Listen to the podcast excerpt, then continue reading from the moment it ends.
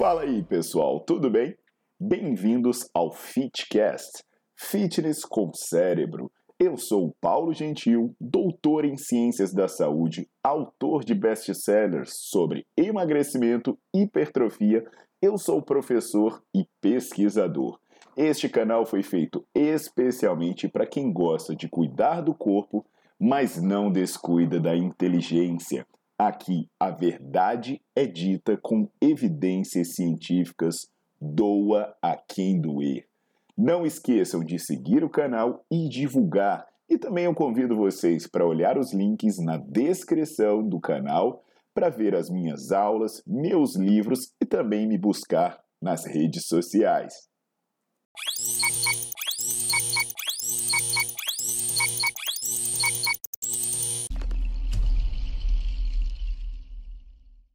E aí, turma, tudo jóia? Aqui é o Paulo Gentil e eu vim falar hoje sobre esteroides anabolizantes, né? A galera criou um eufemismo aí e fala hormonização, é, modulação hormonal, mas é aquele bom e velho tomar bomba. Eu acho que é no estado de São Paulo, né, que a galera fala tomar bola, o cara fica boladão.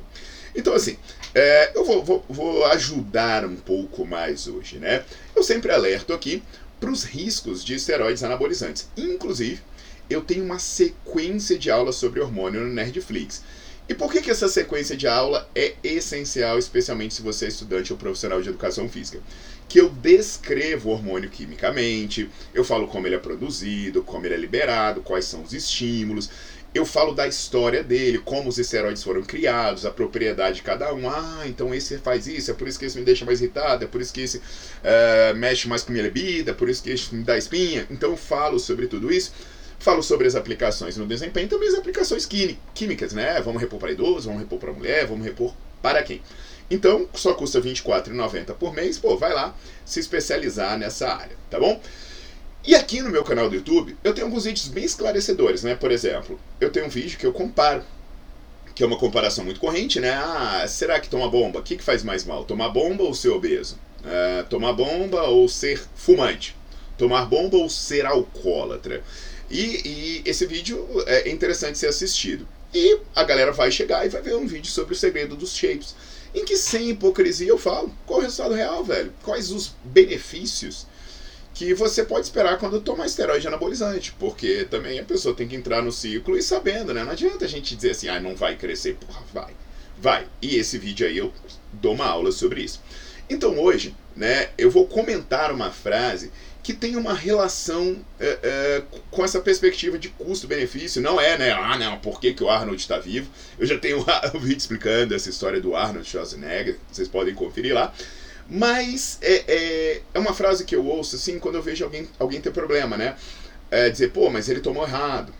Ele tomou sem acompanhamento.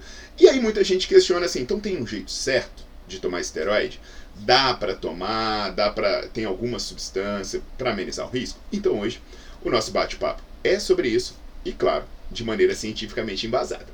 Então você já pode deixar o seu like no vídeo, você já pode colocar para seguir o canal e ativar as notificações.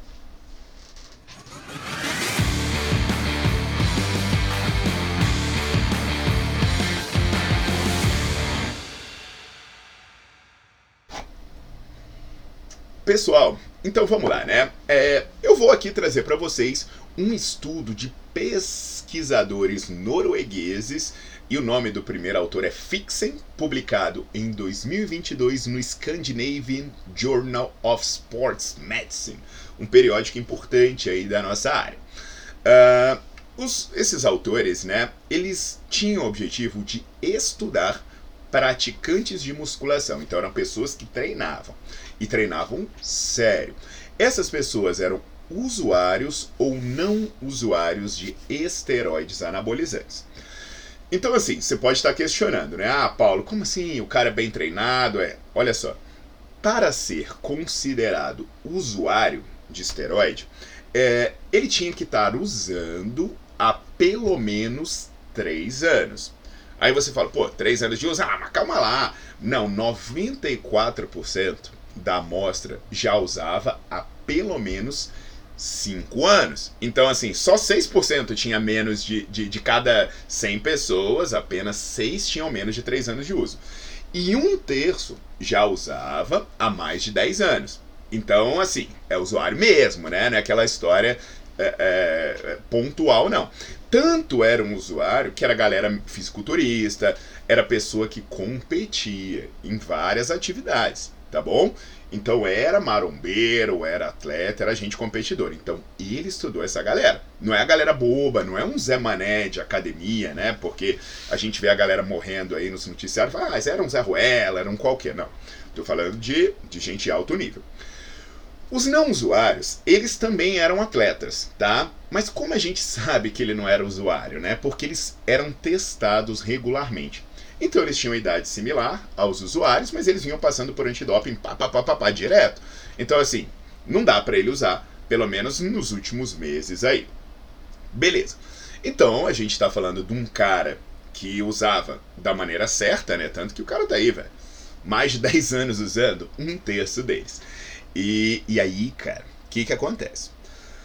Logo de cara, esses caras saudáveis, praticantes de musculação, bem, tal, 8% dos usuários tinham sofrido infarto do miocárdio. Aí você vai, Paulo, é normal, cara. não, não é normal. É, infarto no miocárdio em pessoas jovens e treinadas, em 8%, não é normal. É quase de cada 10, um. Imagina, pô, se cada 10 caras na tua academia, é, jovens aí que você conhece, um tivesse infartado. Pelo amor de Deus, não vai dizer que isso é normal. Então, os caras estavam lá usando certo tio, entre aspas, há vários anos. Ah, não, mas e, tanto não é normal que entre os caras que eram competidores e praticavam musculação, nenhum sofreu infarto. Então, aí você já vê, né, que, que a coisa já não tá legal. Uh, outra coisa, eles fizeram exames de sangue. E os que usavam esteroide anabolizante, eles tinham maiores níveis de hemoglobina com maior nível de hematócrito. O que, que isso quer dizer? Quer dizer que o sangue dele estava mais espesso. Ué, mas por um lado isso é bom, né? Porque transporta mais oxigênio e tal, tudo bem. Mas se o sangue fica espesso demais, o pepino é que ele tem mais facilidade de formar coágulos, tem mais facilidade de ter um entupimento, alguma coisa do tipo. O que pode explicar porque mais deles sofreram infarto. E aí você vai combinar esse sangue mais grosso com um problema que existe o HDL, que é a lipoproteína de alta densidade, que é o que a gente chama de colesterol bom. Então é um colesterol que ele tem que se manter elevado para ajudar você a prevenir eventos cardiocirculatórios. E os caras que eram usuários de esteroide, eles tinham níveis de HDL que eram metade dos níveis de quem não tomava. Ou seja, o risco deles já aumentou mais um pouco. Então eles têm um sangue que é mais grosso, mais difícil de circular, e eles têm menos partículas que limpam, né, esses esses vasos. Além disso, olha só, quando eles estavam paradinhos, né, aqui conversando ou nem conversando, parados em repouso, o coração dos usuários, bat, dos usuários batia mais rápido. Ou seja, eles tinham maior frequência cardíaca de repouso.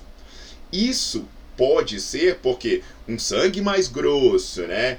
É, e também um, um, estímulo maior do sistema de estresse e tudo, o coração dele é mais sobrecarregado. Tanto que 20% aproximadamente tinha extrasístole, então tinha aí um, alguma irregularidade apresentada no seu eco, e 18% tinha hipertrofia do coração. O coração era desproporcionalmente grande então, de cada cinco, um tinha um coração desproporcionalmente grande.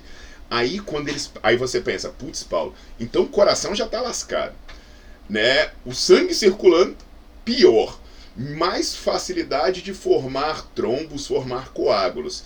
O que mais pode acontecer? Eles fizeram uma angiografia, velho, para ver a integridade das coronárias, das artérias que passam pelo coração. Bicho, 17%, 17% tinha alteração patológica nas coronárias. Então, assim, o cara tá usando há vários anos e tá inteiro. Mas ele faz esse tanto de exame? ele faz eco, ele, ele avalia hipertrofia cardíaca, ele mete um, um, uma câmerazinha dentro da coronária para ver se está com problema, ele sabe a fração de injeção, porque apesar do coração dele ser maior, cada vez que o coração dele batia, expulsava menos sangue, ou seja, o coração funcionava pior, eles tinham menor fração de ejeção. Ou seja, o uso de esteroide deteriora o sistema circulatório, o que explica o maior risco de morte, o que explica o fato deles morrerem mais do que obesos, morrerem igual um, um, um alcoólatra, igual um fumante. Então entende, né? Vamos parar com essa história de dizer assim, ai, mas é porque tomou errado. Não é porque tomou errado. Isso é uma condição inerente à droga. Ah, Paulo, mas eu tenho uma deficiência, eu tenho um problema de saúde. O médico vai lá e vai falar: a falta de testosterona te causa quanto problema? E eu te dar a testosterona de, a mais te causa quanto? Então, se a quantidade de problema que a falta de testosterona te causa é maior do que a quantidade de problema que a testosterona te causar, vale a pena, o médico te recomenda. Agora, se a quantidade de problema que você tem né, é menor do que o que a testosterona pode causar, o médico não vai te recomendar. Por isso, não é apenas ver se os níveis estão altos ou baixos, é ver uma análise clínica do que está acontecendo. Não se prescreve hormônio com base em sintomas superficial e tampouco apenas em exame de laboratório. E sobre jeito certo, lembra, eram competidores caras de alto nível, caras que tinham acompanhamento. Inclusive, a maior parte dos usuários de esteroide tomava essas substâncias que a galera toma junto com o ciclo, né? Que supostamente controla efeito colateral. Mas, gente, existe alguma substância que previna essa aterosclerose, existe alguma substância que previna a extrasístole, existe alguma substância que previne hipertrofia cardíaca, que previna perda de fração de injeção, que previna redução de HDL, que previna maior espessamento de sangue, sabe? Ah, existe uma substância que faz isso, mas ela não faz tudo, então o cara vai ter que ser uma polifarmácia e cada substância que ele tomar vai gerar um outro risco. Então não tem jeito certo. Entende? Não tem jeito certo. E a maior parte dos problemas que é desenvolvido pelo uso de esteroide anabolizante não pode ser acompanhado pelos exames de rotina. Não há condição de fazer um acompanhamento. Então esses caras estavam vivos? Estavam, mas de cada 10, um já tinha infartado. E outra, esse tanto de dano que se acumulou, algum momento isso vai dar problema. Então entende, pessoal, tem que ficar claro, não existe jeito certo de se fazer a coisa errada. Gostem ou não gostem. Ah, mas eu quero tomar porque o, o shape é mais importante do que meu sistema cardiocirculatório. É a sua decisão. Só não minta para você mesmo nem para ninguém. Legal? Eu sei que isso incomoda alguns corações hipertrofiados por causa do esteroide, né? E com baixa fração de injeção e extrasístole, mas isso é a verdade. E para quem gosta da verdade e da ciência, eu reforço o convite para assinar o Nerdflix. Por R$ 24,90 você tem acesso ilimitado a mais de 200 aulas. Link na descrição do vídeo. Até a próxima!